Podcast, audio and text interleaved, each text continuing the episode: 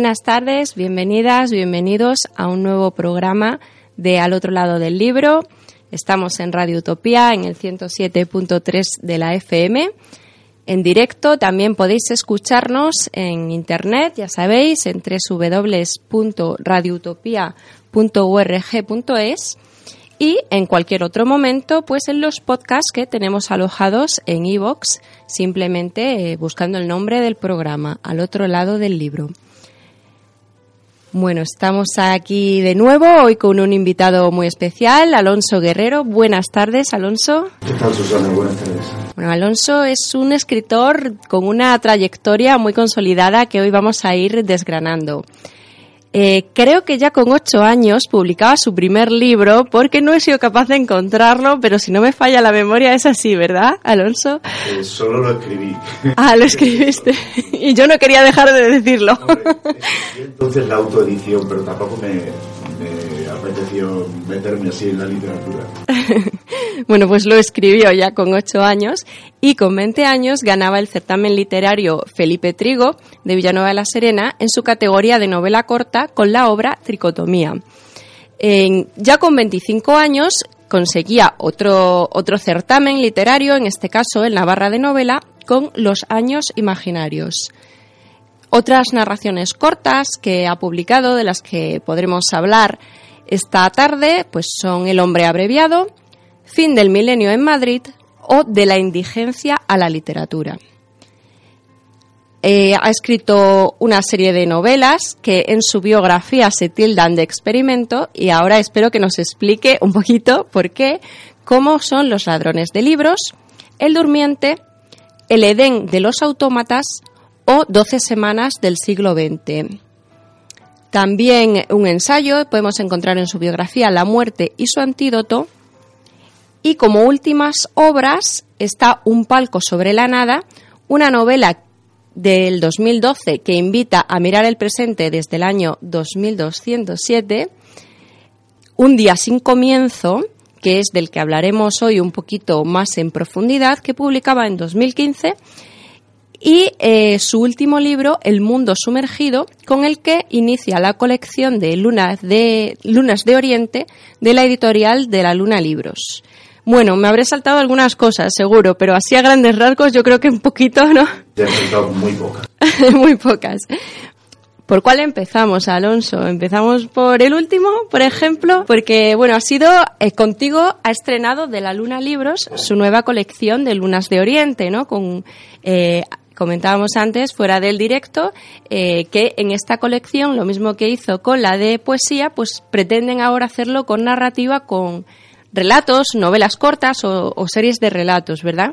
Series de relatos de autores extremeños, sí. Entonces, eh, sí, eh, ha, sido el primer título de esa colección.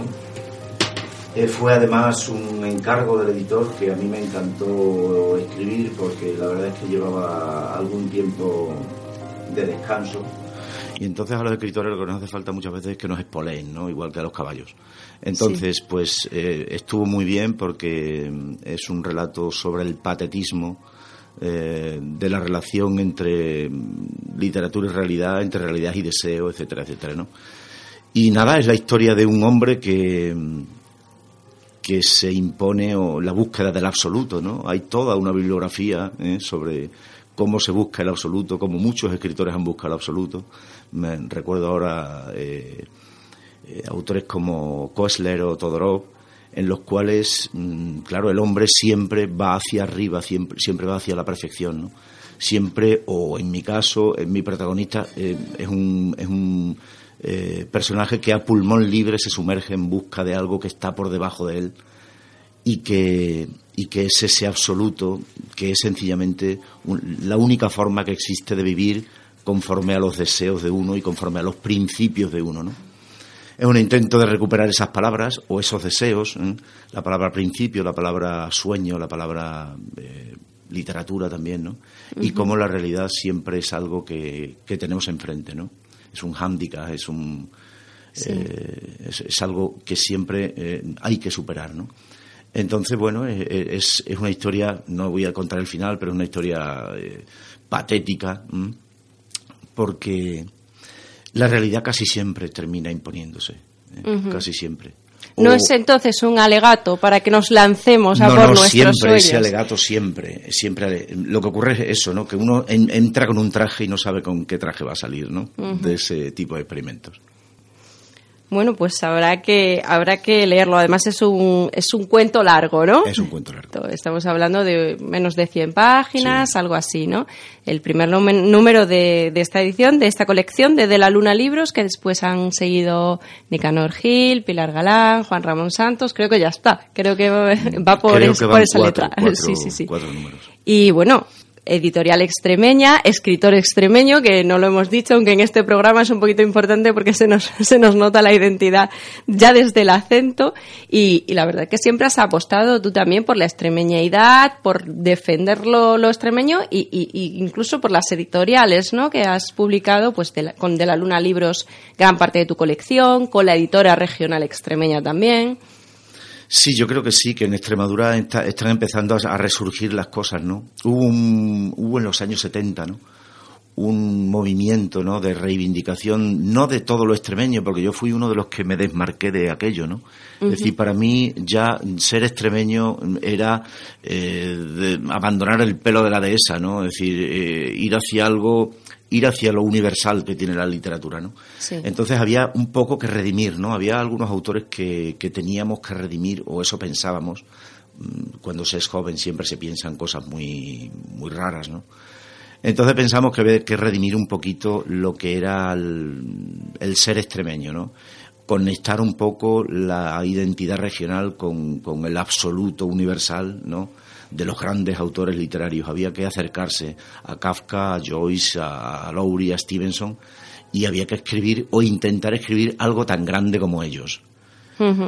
Entonces, eh, salvando las distancias, por supuesto, mm, lo extremeño, a mí en cierto sentido, es algo que me, que me supuso en aquel momento un pequeño lastre. ¿eh? Sí. Ahora no. ¿eh? Ahora hay grandes autores extremeños y yo pienso que el autor extremeño, poco a poco, a base de cultura, a, ba- a base de investigación, a base de experimentos, se está universalizando. ¿no? eh, cómo, cómo mantener ese equilibrio ¿no? entre lo universal, pero a la misma vez el defender tu- tus valores identitarios, pues en este caso como, como extremeños, ¿no? que pues yo muchas veces eh, digo que hay muchos estereotipos todavía, muchos lastres eh, de cómo nos ven desde fuera y, y- y que como, como extremeños, en este caso, pues tenemos esa responsabilidad de, de limpiar un poco esa imagen, ¿no? Y de, de contar, de narrar la Extremadura real. Entonces, eh, no sé de qué manera, mm, pero habría que conciliar esas dos partes, ¿no? El, el no, no restringirse, ¿no? Esos nacionalismos, esos patriotismos, pero, pero a la misma vez, pues, pues sí, estar orgulloso de ese patrimonio. Yo creo que sí. Eh, en, en principio creo que la, la visión que tienen en Extremadura es un defecto de los demás, para empezar, de los que están fuera. ¿no? Hay que visitar Extremadura y hay que ver lo que hay allí. ¿no? Y luego, por otra parte, eh, claro, la única forma de ser extremeño, como decía Joyce, ¿no? es ser cosmopolita. Sí. Ser cosmopolita, es decir, yo soy cosmopolita, decía él, porque soy capaz de, de, de pegarme con el chino que vea en tal barrio, porque mis fuentes son las me- mejores que las de su barrio. ¿eh? Entonces, a partir de ahí, pues se puede empezar a ser eh, cosmopolita y se puede empezar a ser alguien que, Mm. que es universal, ¿no? Que empieza a fijarse en todo y que, y que trae a su tierra, pues todo lo que, lo que ve fuera, ¿no? Sí. Ah, Ahí se inserta un poco, recuerdo ahora, eh, donde nos conocimos Alonso y yo, que fue en la Feria del Libro y, la Cultura de Medellín, en Colombia, donde él daba más o menos la, la conferencia inaugural de la invitación, digamos, que tenía Extremadura dentro de esa feria, tenía un espacio un espacio físico propio y, un espacio de, presentaciones en las que fueron pasando eh, muchos autores, bueno, unos cuantos de autores extremeños y Alonso pues daba esa primera, esa primera conferencia. Bueno, eso estaba inserto de alguna forma en ese afán de, de conocer, ¿no? Es eh, la cultura, pues en este caso colombiana, a la misma vez que, que Fue- mostrar. Fue lo que dije, ¿no? Que bueno, que, que, que sí, que la única forma de ser realmente extremeño era ser universal, ¿no? Y hubo Mm. gente allí, es curioso, que ahora son amigos porque realmente eran, fue gente encantadora, ¿no? Hubo gente allí que me lo echó en cara, ¿no? Es decir, ¿cómo es posible? Porque ellos no veían, ese mismo ejemplo no lo veían en ellos mismos, ¿no? Es decir, ellos Medellín lo veían como algo de lo que había que sentirse muy orgulloso, etcétera, etcétera, ¿no? Y entonces yo, claro, yo me defendí diciendo que, es que en Extremadura eh, el, el, peso de lo mm, autóctono eh, había, había, había, sido tan, tan grande que muchas veces había desvirtuado ¿no? una forma mejor de escribir, una forma de escribir desde otro punto de vista. ¿no? Entonces el extremeño pienso yo que, que tiene que salir fuera, que tiene que verlo todo desde, desde el exterior, ¿no? tiene que alejarse siempre. Sí. Y creo que en ese sentido cuando se vuelve ¿eh? es cuando realmente uno descubre lo que, lo que ha sido y lo que ha tenido. ¿no? Al ampliar el, horizonte, desde luego, tiene que, ser así. Eh, bueno, mm, un palco sobre la nada. A mí esta novela me ha llamado mucho la atención. Eh, invitas a mirar el presente desde el futuro, desde dentro de unos 200 años aproximadamente. ¿Es una distopía? Eh, ¿Qué es exactamente? Dentro de esos experimentos que, haces, ¿qué es exactamente esta novela? ¿Qué encontramos? Ya, solo escribo distopías. Es lo único que, me apetece escribir. ¿eh? Estoy tan decepcionado de lo que está pasando que ya la única la única arma, el único eh, digamos el único discurso válido es la distopía, ¿no? En efecto es una novela histórica en el futuro, no en el pasado. Entonces es, una distopía donde, donde, y creo que se va a dar, porque ahora mismo estamos perdiendo día a día, día a día estamos perdiendo eh, la cultura. Cuando hablaba, eh, cuando hablaba el, el, autor de Fahrenheit 451, ¿no? Bradbury, cuando hablaba de que, de que los libros se iban a, se iban a quemar en el futuro, Nadie lo creía. Los libros se están quemando ya. Y no me refiero a lo que quemó Hitler en el año 33. ¿eh? Los libros se están quemando en las, en las librerías. Se están quemando en las editoriales. Las editoriales están quemando libros continuamente. Somos un país de libros descatalogados. Un libro que no dura o que no se vende durante más de seis meses va a la basura, se descataloga y se abandona. Entonces, hace muchos años ya que se están quemando libros en este país, ¿no? Y esa es la visión que vamos a... eso es lo que yo más, más o menos narro en un palco sobre la nada. Quizás sea de aquí a 200 años, quizá, quizás sea de aquí a 100 años. ¿eh? Eh, los libros, la cultura, eh, se va a convertir en un fetiche. Además, en un fetiche, los propios libros, en un fetiche de gente que no los comprende. ¿Eh? Los objetos de la cultura no van a ser transmisiones para el debate, para conocer el mundo, no, van a ser las bragas de Marilyn Monroe. Se van a buscar y se van a perseguir en ese mismo sentido, porque no se va a poder entrar dentro de esos libros. Van a ser. Vamos habremos perdido esa capacidad de incluso ya. Exactamente. Un arte objetual. Volvemos a los objetos. Volvemos a la. los libros van a ser antigüedades. Y eso, la culpa de todo esto lo tiene eh, la pérdida ¿no? de, de, capacidad de lectora, de comprensión lectora, a través de la educación, a través de todo lo que está ocurriendo ahora, ¿no? a través de la tremenda eh, discriminación que están haciendo, que está haciendo la industria cultural. ¿no? Entonces hay que tener mucho cuidado con eso, ¿eh? mucho cuidado con eso. Y hay que tener mucho cuidado con el bestseller. Es tu forma, entonces, de, digamos, de comprometerte mm, socialmente. O sea, cuando hablamos del, escritor como, como, persona comprometida que denuncia eh, esta distopía, es tu forma. Y para ti, como dices, el discurso válido sería, eh, digamos, la forma más tajante de denunciar esto que está pasando, ¿no? En efecto, la novela va a ser como la música clásica, ¿eh? es decir, la, gran novela, la buena novela. Va a ser como la música clásica. Ahora ya van a estudiar o van a oírla los ricos, supuestamente iniciados en eso, que van a ir al Palacio Real o van a ir al auditorio, van a pagar su entrada y van a escucharlo, ¿no? Entonces, y vamos a fingir que el resto no tiene un gusto para la música clásica, ¿no? Entonces, pues con la novela más o menos va a ocurrir eso, ¿no? La novela se está eh, depreciando tanto, la calidad de la novela se está depreciando tanto, de la literatura en general, que, que será un género aristocrático de aquí a 50 años. ¿eh? Y tú tienes una doble visión, porque por una parte eres escritor eh, con mucha visión ya de, de, mucho tiempo publicando y con varias editoriales, y a la misma vez eres profesor de instituto, o sea, tanto en la cultura como, digamos, en la parte de la educación, mm. educación reglada. Eh, por lo tanto, sabes lo que estás diciendo. Ahora, ¿cómo salimos de ahí? ¿Cómo podemos, hay manera o, porque haces esa denuncia como, pues eso, como denuncia de, lo que está pasando para intentar desde tu aportación que no suceda o lo damos por perdido o hay alguna forma de no llegar hasta ahí. Hay varias formas, hay muchas formas, todas tienen algo en común, que nadie las va a realizar, que nadie las va a implementar ni las va a emprender. ¿eh? Esas son las formas, ¿no? A través de la educación, eh, a través de la televisión, a través del debate, si es que eh, ahora mismo se está perdiendo el debate en este país, ¿no? Es decir, un debate que no sea debate televisivo y entre Maruenda y dos o tres más, ¿no? Entonces, eh, habría, que, habría que reivindicar la calidad. Habría que reivindicar la calidad. Ha habido una gran denuncia y una, una, gran mentira en la educación, ¿no? La vuelta al esfuerzo. Yo no sé esa vuelta al esfuerzo, eh, cómo se está realizando. No veo esfuerzo por ninguna parte. La política no quiere que la gente tenga una opinión, ¿no? Esto se ha dicho siempre, mm. pero es que es absolutamente verdad. ¿eh?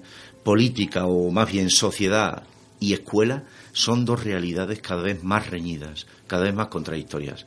Entonces, hasta que eso no se hasta que todo el mundo no empiece a trabajar ahí, teniendo en cuenta lo siguiente, que como esto se vaya al traste, ¿eh? que como el, concepto de calidad que tenemos actualmente no se vaya al traste, esto no se va a recuperar jamás, jamás. O sea, es algo irrecuperable, irrecuperable. Mm. La verdad es que viéndolo de esa manera, el horizonte pues no es muy esperanzador la visión política es cortoplacista y, mucho, mucho dudo que vaya a cambiar, pues porque los propios intereses de las personas que están ahí, pues no van a cambiar. Por ahí lo tenemos un poco complicado. Y en cuanto a la ciudadanía, ¿cómo se hace ese ejercicio, no?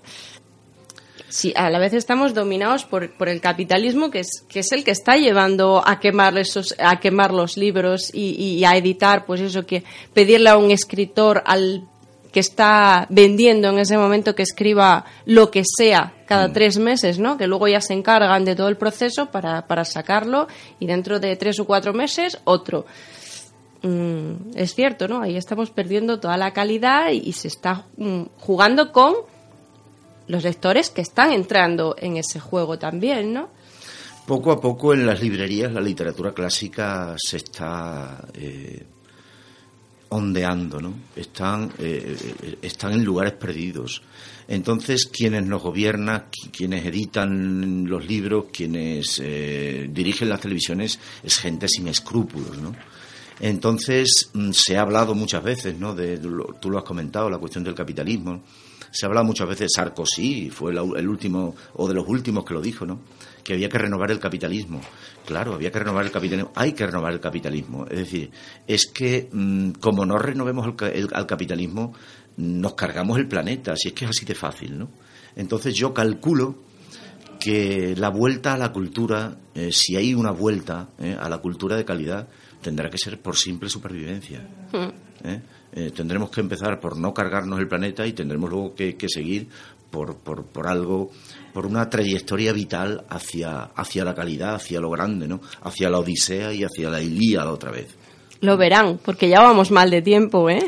Ya lo sé, ya lo sé. Esa es la cuestión. Pues no sé, quizás sea, sea tarde ya. Bueno, en, el sentido de lo que comentabas de las librerías, aquí siempre reivindicamos las librerías de barrio, porque son esos reductos, ¿no? Donde aún eh, se leen los libros que llegan, se recomiendan con cariño según el lector, ¿no? Sí.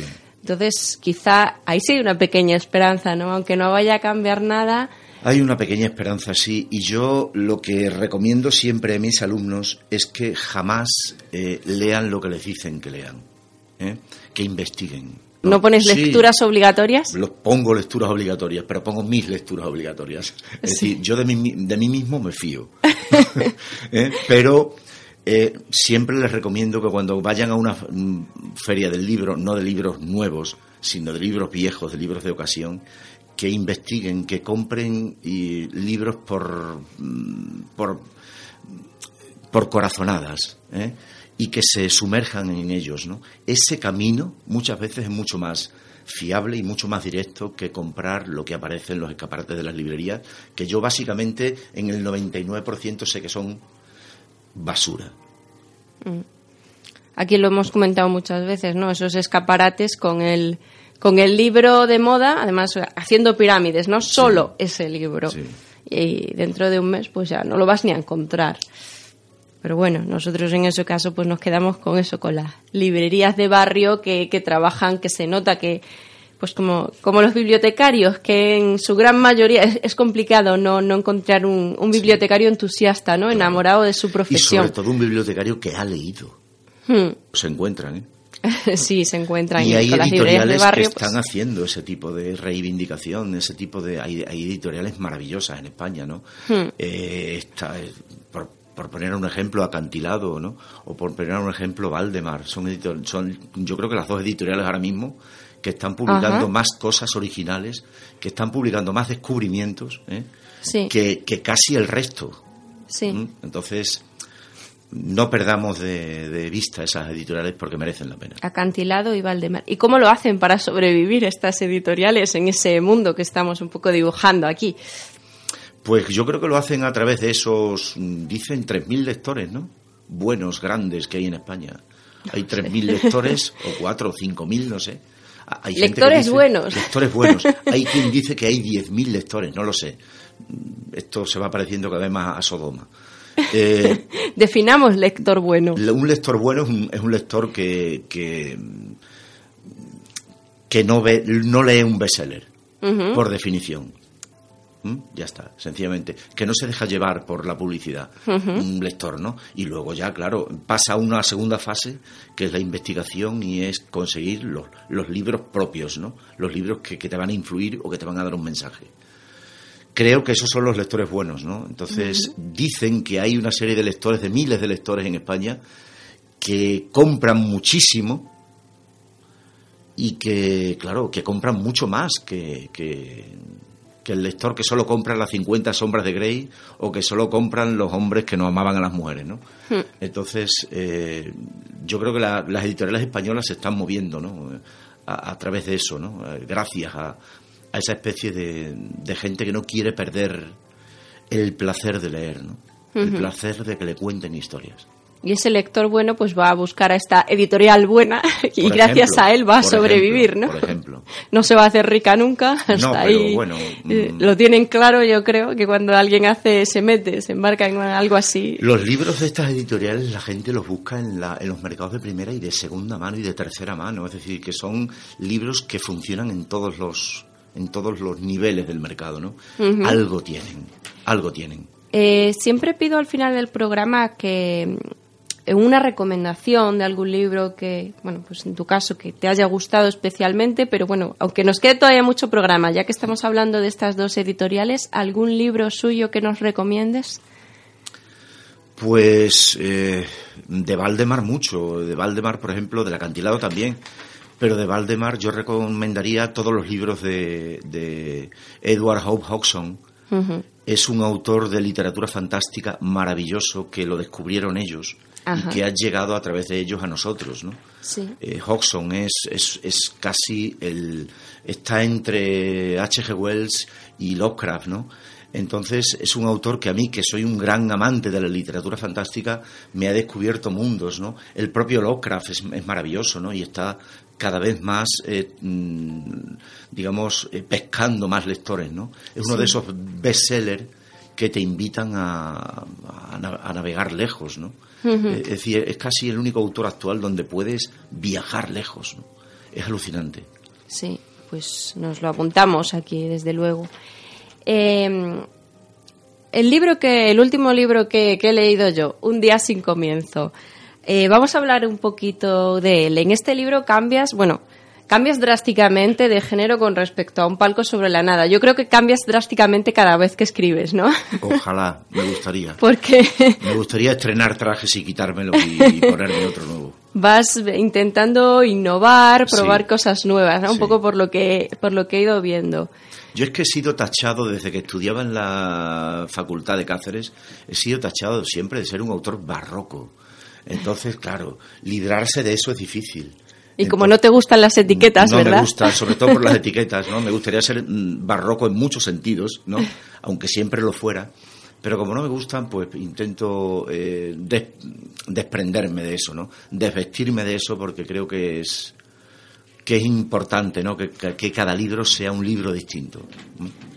Bueno, pues Un día sin comienzo no es que sea un libro distinto, sino que tiene eh, 37 capítulos diferentes. Creo que es muy complicado lo que has hecho eh, y además es era arriesgado porque es un tema eh, muy doloroso para bueno pues para todos los que lo hemos vivido de cerca en un día sin comienzo se narra la historia de 37 personas o 37 personajes eh, que están montados en el tren que van a, bueno pues que están en su vida diaria el 11 de marzo de 2004 no ¿Por qué eliges un tema como este, tan complicado, tan arriesgado, tan doloroso? Porque yo siempre he sido un autor de ficción pura, ¿no? Y, me, y enfrentarme con la gente, enfrentarme con personajes reales, ¿no? Intentar a través de dos o tres pinceladas en los periódicos que salieron en su momento, porque yo no he podido entrevistarme con las familias, ni he querido, ¿eh? pero eh, construir un personaje real, un personaje, construir la vida diaria de un personaje real y construir la vida colectiva de tantos, tantas personas que iban en esos cuatro trenes eh, a las 8 menos 20 del, del 11, de marzo, ¿no? Me pareció un reto, ¿no? Absolutamente. No un reto literario realmente, ¿no? Porque esto se puede hacer también con personajes eh, ficticios, ¿no? Pero claro, eh, aquí son personajes que supusieron mucho, ¿no? Eh, fueron, eh, fue gente que murió. Después sí he visto y me he entrevistado con familiares que han ido a alguna de las presentaciones, por ejemplo en Alcalá de Henares, que he hecho de este libro y, me han comentado que, sí, que, es una herida todavía no cerrada, ¿no? Y que, mm, y que les ha gustado el libro, ¿no? Porque es un libro eh, más que dignificador, por eso yo no quería eh, hablar con la, gente de la familia, más que dignificador, es un libro que respeta, ¿no? Sí. Eh, yo ahora mismo estoy cogiendo ese tren todos los días, a la misma hora, porque voy al centro de Madrid desde la misma zona de Madrid, ¿no? Y, y es ahora, ¿no? Cuando empiezo realmente a fijarme en, en cómo, era, cómo son las colectividades que van en esos trenes y formando parte de ella, ¿no? Y, y lo que supone que de pronto, mm, pues, hagan eso contigo o puedan hacer eso contigo en un momento dado, ¿no? Hmm. Es terrible. Mm, eres capaz de ponerte en el lugar no de una persona, sino de 37 personas que están, pues eso, en un momento concreto de, de su vida, con sus emociones, con sus pensamientos, con sus sí, situaciones. es una colectividad hecha de compartimentos estancos, ¿no? Porque realmente cuando uno va en el tren por las mañanas, sobre todo, eh, va pensando en sus cosas, ¿no? Eh, va en su mundo, va aislado, completamente aislado, ¿no? Entonces, claro, eh, quizá en esas circunstancias recuerdo un cuento de Papini, El espejo que huye, donde de pronto el mundo se para y cada cual sin perder la conciencia, se da cuenta de lo que está haciendo y de que, de que llega un momento cuando se para, cuando el movimiento detiene la vida, se da cuenta de lo ridículo que es lo que estaba haciendo en ese momento. ¿Mm? Sea lo que fuera, da igual. Sí. Entonces, eh, es, un poco, mm, es un poco hablar de, de estos momentos ¿no? en los cuales eh, tenemos cierta esperanza o paramos cierto tiempo porque sabemos que lo importante viene después, ¿no? Esta gente no sabía que no iba a haber nada después, ¿no? Mm. Esa es la cuestión, crear ese ambiente creo que ha sido lo, difícil en la novela. Te da perspectiva, a su vez, ¿no? Estar en ese momento. Pues, pues sí, desde luego yo me, me quedo con, con eso, con lo, con lo bien narrado que está, cómo te metes con, en cada personaje y acaba ahí. ¿no? Sí. Y luego hay otro que también va a acabar ahí y, y así. Sin duda es, eh, es un relato muy agradable de leer en ese sentido, ¿no? En el sentido de lo cuidadoso y lo, lo mimado que está ahí y a la vez duro pues, porque sabes lo que, lo que está implicando, ¿no? El único que sabe el final es el lector. Ninguno de los personajes Sí. lo saben. Sí, de alguna forma invertimos. Sí, sí, sí, sí. sí. Háblanos de alguno de esos experimentos, eh, ladrones de libros, el durmiente, el Edén de los autómatas. Pues el- el- Los ladrones de libros y, el- y Los años imaginarios fueron dos libros en torno a mi, a mi etapa como estudiante de, Ajá. en Cáceres. ¿eh? Eh, a mi etapa como estudiante en Cáceres, es decir, em, es un poco una especie de divinización, entre comillas, de la vida universitaria, ¿no? Ajá. Entonces, claro, eh, experimental en el sentido, pues, que son dos novelas más barrocas que las otras, ¿no? En aquel momento yo tenía contacto con un tip, con una Ahí te has generación... puesto tú la etiqueta de barroca. Sí, sí, sí. Tenía contacto con una generación de poetas barrocos en aquel, en aquel momento, donde estaba, por ejemplo, Ada Salas, donde estaba María José Flores, ¿no? Todos eran ambas compañeras mías. y, y, bueno, luchábamos mm, o, o intentábamos dominar el lenguaje o luchar con el lenguaje a través de, eh, como Miguel Hernández en Perito en Lunas, ¿no? Volviendo al gongorismo, ¿no? Cosa que es un camino, ahora ya lo sabemos, absolutamente equivocado, ¿no? Después, eh, después de ese ejercicio literario, pues llegó, llegaron libros como El Durmiente, que es la historia de un hombre que, de un multimillonario, que se vuelve un mendigo, sencillamente para saber qué se siente, cómo es la vida de un personaje normal y corriente, ¿no? Aparece también 12 semanas del siglo XX, que es la historia, es una historia policíaca, donde se dan sobre todo eh, dos mm, una contraposición de un personaje que busca a otro, que busca un asesino desde fuera de desde fuera de la, del compartimento del crimen que se narra en la novela, ¿no? Pero que ambos son enemigos y ambos mm, se buscan uno al otro en, en- en la novela, ¿no? Y luego, bueno, eh, una- un ensayo como por ejemplo La muerte en su- y su antídoto es un ensayo sobre cómo crear, Ajá. cómo escribir, cuáles son los principios que más o menos deben deben debe regir ¿no? la vida de quien escribe. Yo esto lo basé en, en el- la, en la guía espiritual de Miguel de Molinos y sobre todo es una guía contra los bestsellers. Ajá. ¿Qué es lo que hay que hacer para no escribir bestseller, por favor? ¿Eh? En ¿Qué esa, en esa tu cruzada particular. Son tan aburridos, yo no sé cómo la gente eh, le gusta leer bestseller. Mira, hay mucha gente que... Qué vergüenza vender libros. Qué radical. Te encanta, además. hay, mucha gente que, que dice, o sea, que reivindica el poder leer esos bestsellers porque dicen que les relaja, ¿no? Mientras que en algunos momentos le apetece una lectura más profunda, en otros momentos pues les apetece algo más relajado, que no tengan que pensar. Y entonces, en, es- en ese sentido, pues escogen una de estas novelas que saben que les va a funcionar y que saben pues prácticamente cuál va a ser el desarrollo, cuál va a ser el final. De hecho, hay mucha gente incluso que dices, bueno, ¿y por qué lees todos los libros de este autor si siempre son iguales? Pues precisamente por eso, porque como sé que son iguales y como sé que todo- todas las pautas ya están marcadas, Es muy triste lo que me estás contando. leer sin pensar y leer para no pensar. Ya eso describe muy bien el lector que sea, ¿no? Pero Eh, también tenemos derecho a, a no pensar por algunas supuesto, veces, pero ¿no? entonces te vas y te tomas una caña tranquilamente y hablas con el tío que, que tienes, eh, o hablas con el amigo, o hablas con quien te dé la gana, ¿no? Eh, y no tienes que hablar ni de política ni de literatura. Eh, a ver, mm, tenemos poco tiempo de vida, por, por desgracia. Perderlo es absurdo. Mm. Entonces, el discurso repetido, ¿no? El bestseller es un discurso repetido. Es decir, si tú eh, vas, a, vas a comprar los libros que todos dicen lo mismo, mm, para eso lees la metamorfosis y ya está. Te conviertes en un escarabajo, eso es convertirse en un escarabajo. ¿no? Sí. Es ridículo, es ridículo. Es mejor eh, investigar, es mejor ir a los libros que te dicen algo. Siempre, siempre. Porque si los libros solamente te hacen pasar el tiempo, pues yo qué sé. Es mejor ver la tele. ¿no? Pues sí, es que me, me, venía a la cabeza eso, amigas, además unas amigas en concreto de, de, clubes de lectura, que qué casualidad que casi todas son mujeres, ¿no? Esto mm. también.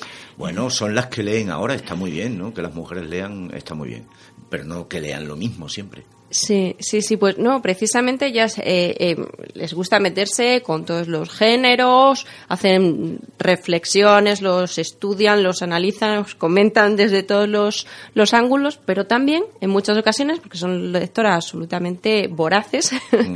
eh, pues en muchas ocasiones leen, no se quieren perder ningún libro eh, digamos, referente, ningún clásico, ninguno que valga la pena, por decirlo así, pero tampoco se quieren poner, perder ningún bestseller, quieren estar al día y los leen también y les sacan su parte positiva, pues en ese sentido. Pues ahora me voy a relajar, pues voy a coger esto. Bien, lo que pasa es que leer un libro donde el asesino siempre es el mayordomo es un coñazo o donde al final ella acaba con él y él con ella. O, o, el malvado conde para evitar que la ancianita cobrara la herencia le pisa el pie derecho. Es terrible. ¿eh? bueno, pues no sé, yo quería, quería compartir eso porque, bueno, pues es otro punto de vista. De, no dejan de ser lectoras, no, dejan de leer, pero a su vez... Lo entiendo y eso está basado un poco en la literatura también tradicional, ¿no? ¿A quién no le gusta que le cuenten la Odisea? Una y otra vez. ¿A quién los, los, lectores de la Edad Media, los oyentes de la Edad Media, le gustaban que le contara la vida del Cid cien mil veces y cuanta más se la contaban, mejor, ¿no? Y siempre habrá algo diferente que sacarle, pues estos libros igual, porque aunque sea una cosita, tendrá diferente con respecto yo a mis abuelo, a mi abuelo le decía que me contara siempre el mismo cuento. Sí. ¿Mm? Pero bueno, ahí está, pero exactamente, eh, lo comprendo, pero te, te, recreaba unas sensaciones buenas que tú habías tenido en un momento. Sí, sí, sí, y, querías volver a tener esas mismas sensaciones. Es verdad, es verdad. Pero el lector debe evolucionar, ¿no? Y ya llega llega un momento en que uno tiene no se puede conformar con, con el discurso de siempre, ¿no? Hmm. Tiene que investigar, tiene que ir a libros porque eso incluso lo agradecerá más. Tiene que ir a libros que le den una nueva visión del mundo, ¿no? Eso es esencial. Hmm. ¿Qué papel juegan en todo esto que estamos hablando los medios de comunicación? Ahora que estamos en una radio libre y eh, podemos hablar de lo que nos dé la gana. En cuanto a, los bestsellers, dices. En cuanto a los bestsellers, en cuanto a ese pensamiento único. Eh, yo no creo que la televisión jamás eh, proponga una visión crítica de nada, de nada. En eso estoy con más Lujan, el medio es el mensaje, es lo único. Eh, no hay, no hay más allá, nunca vamos a encontrar. Eh, leí el otro día una, una frase de Walter Benjamin que me, que me pareció genial, ¿no? Y mira que no me había parecido nada genial desde la teoría de la relatividad. Una de Benjamin que decía, la realidad, oír la realidad, es lo menos revolucionario que existe. Muy fuerte, ¿eh? Entonces, para eso están los medios de, comunicación, aunque expliquen la realidad. La explican de forma que jamás harán un contenido revolucionario, que jamás moverán a la gente a rebelarse contra eso. Bueno, explican ese trocito de realidad que les interesa explicar, ¿no? Exactamente, su, su digamos, eh, su pragmatismo es ese, ¿no? Su localismo, su mm. pequeño eh, espacio, ¿no? Que tienen, precisamente hace que no veamos el resto. Por no hablar de esa, de ese vocablo que han acuñado, eso de la posverdad, ¿no? Pero es algo que se ve todos los días. Eh, dicen que es algo sacado de. Eh, creo que la posverdad, creo que no era el mismo concepto. Sacado de 1984, ¿no? De Orwell. Sí. Eh, sí, había. o sea, la historia se corregía todos los días, ¿no? En, 1984. Y ahora se corrige incluso en el presente, ¿no? Sí. Entonces, claro, cuando, cuando vemos películas sobre el Vietnam, que películas de Hollywood sobre el Vietnam, parece, nos da la impresión de que los americanos siempre han ganado esa guerra. ¿eh? Esa es la posverdad, esa es la... Sí. Es una interpretación absolutamente antirrealista o anti sí, bueno, verdad de lo al, al, al conceptuar, al ponerle nombre, puede que que ayude a, bueno a darte cuenta de eso que está ahí, ¿no? Mm. De que nos están contando su verdad, lo que les dé la gana, pero a mí es posverdad. esto de la posverdad, la política se hace diariamente, ¿no? Y se ha hecho siempre, siempre y siempre. y es que no, no, no es nada nuevo. Pero es que además la gente, lo que decía Goebbels, ¿no? Todo lo que se repite tres veces se convierte en verdad. Sí. Eh, es que la gente se lo cree. ¿Mm? La gente cree lo que pasa en pues la mira, visto desde ese punto de vista, el acuñar un término para ayudarnos a darnos cuenta de que nos están haciendo esto, pues quizá no esté tan mal después de todo. Habría que parar mientes en ello, sí. Sí. Bueno, pues eh, ya hemos hecho un repaso bastante concienzudo. Bueno, tricotomía me queda, que me da un poco curiosidad por esto de, de que ganó ese certamen Serón. Sí. Bueno, Tricotomía es una, una narración adolescente, ¿no? Es una narración que yo ahora la tengo colgada en la alcayata del váter, entre otras cosas porque es muy barroca. ¿eh? Con 20 años, es que habrás evolucionado mucho desde entonces. Mucho, mucho. Entonces, mm, bueno, es una cosa que me gustó, que me gustó escribirla, es, una historia de amor. Eh, entonces, desde entonces he escrito muchas historias de amor y es una narración que yo creo que está muerta porque está basada en el lenguaje. Todo lo que está basado en el lenguaje muere, no sé por qué. ¿eh? El lenguaje, el lenguaje es necesario para, dar vida a las narraciones, pero mm, yo hace ya mucho que dejé de basar en, en las palabras, en el lenguaje, mm, eh, lo que digo, ¿no? Es decir, el lenguaje es siempre un instrumento, nunca un fin en sí mismo, o no debería serlo. Sí. Eso es el, post-barroquismo este que me, me, está obsesionando ahora.